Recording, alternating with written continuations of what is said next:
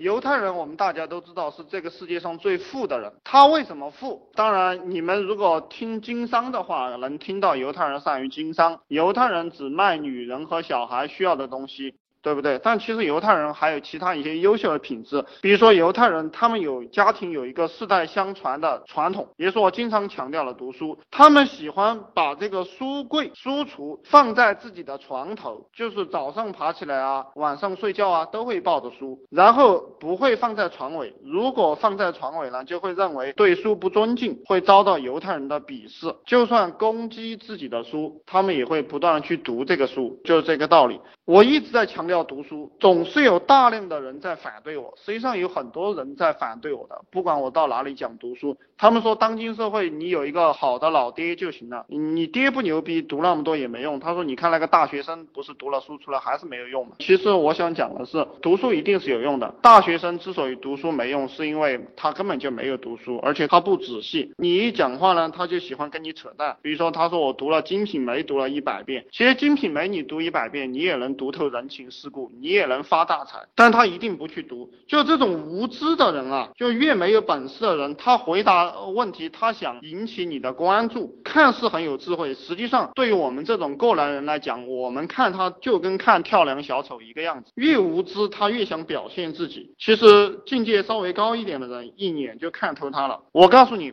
我能知道这些赚钱的方法，并且我自己去赚钱，包括做管理啊，包括这些各种各样的理解啊，都是来自于自己不断的学习。就读书，它会让你打开思路，然后让你学会思考。这个古代的犹太人，他们这种读书的方法是把一本书读上一百遍、一千遍，然后把这本书读破了，再也不能读了，就挖个坑把这本书埋了。这个时候呢，他们会去教育他们的小孩，也参与到这个读书当中，也参与到埋书这个过程。当中，所以我希望你们都重视。我曾经给一个人推荐了一本理财的方面的书，其实是一本非常通俗的流行的书籍啊。我花了一周对这个书读了很多遍，然后当然读的也很吃力，写了很多感悟。七八年前有一个比较贫穷的朋友，就这个人呢，当然现在也在做企业，但是他的企业经营的不好，他就让我推荐一本书给他，我就推荐了这本书。我也可以告诉你们，就是《穷爸爸富爸爸》，很多人看不起啊。这个家伙三个小时过后，他就告诉我他读完。了，还做了十五页的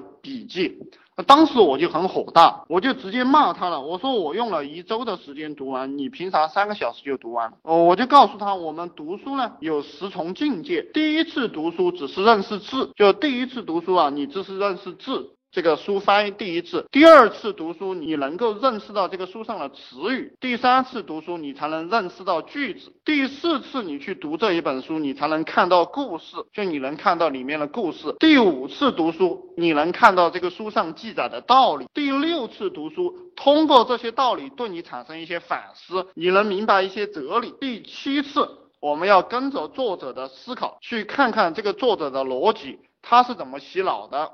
到第七次的时候，你才开始，呃，这本书才开始对你有价值。到第八次的时候，我们学会如何用书中的道理去和别人竞争，去吃掉别人。第九次，我们看到看到书里面的这个工具，就怎么用这些工具。第十次，我们练这个应用自如的这个水平。所以说，其实你看啊。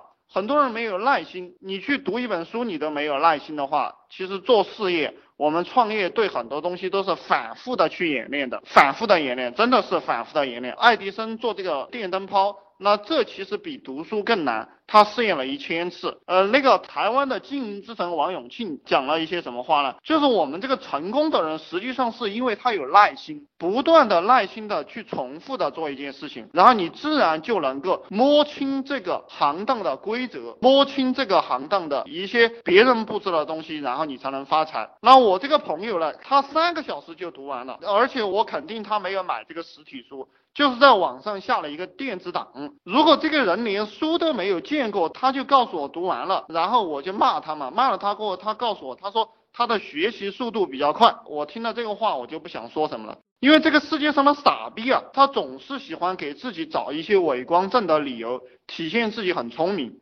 或者体现自己很智慧，那实际上一做事就是草包，对什么东西都不懂。实际上，我认为这个社会上有成就的人，他是一个态度问题。